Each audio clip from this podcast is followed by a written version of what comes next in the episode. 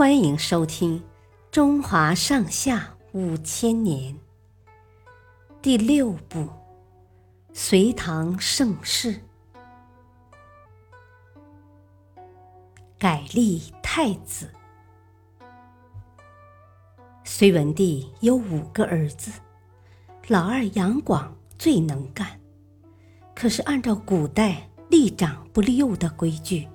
皇位应该传给老大杨勇。杨勇刚开始遵循父亲的教诲，生活比较节俭。可到后来越来越奢侈。但杨广却能处处投父亲所好。每当隋文帝到他的王府去，他就把打扮华美的姬妾藏起来。只安排几个穿着粗布衣服的老女仆在外面侍候。隋文帝见杨广生活简朴，不近女色，便想废了杨勇，另立杨广。有一天，他试探性的问宰相：“杨广的妃子做了个梦，梦见神仙对他说，杨广。”将来会统一天下，你怎么看？宰相听出了皇帝的意思，就说：“自古以来，立长不立幼，陛下不能废了太子呀。”隋文帝很不高兴，但也没再吭声。隋文帝派手下的大臣去看望杨勇。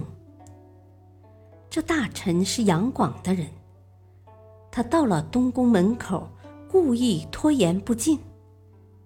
杨勇左等右等，也不见人来，发了好一顿脾气。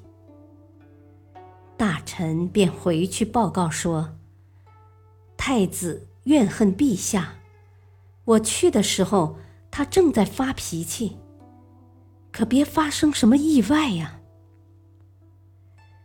隋文帝气坏了，立即派人严密监视杨勇。杨广听说后很高兴，立刻用大笔钱财收买了杨勇身边的人，并让他写了一封揭发信。太子找人算卦，说皇上的死期快要到了。隋文帝看到信后，忍不住掉下了眼泪。想不到杨勇的心肠这么狠毒，这件事让他坚定了废除杨勇的决心。公元六零零年，隋文帝宣布把太子杨勇废为平民，改立杨广为太子。谢谢收听，再会。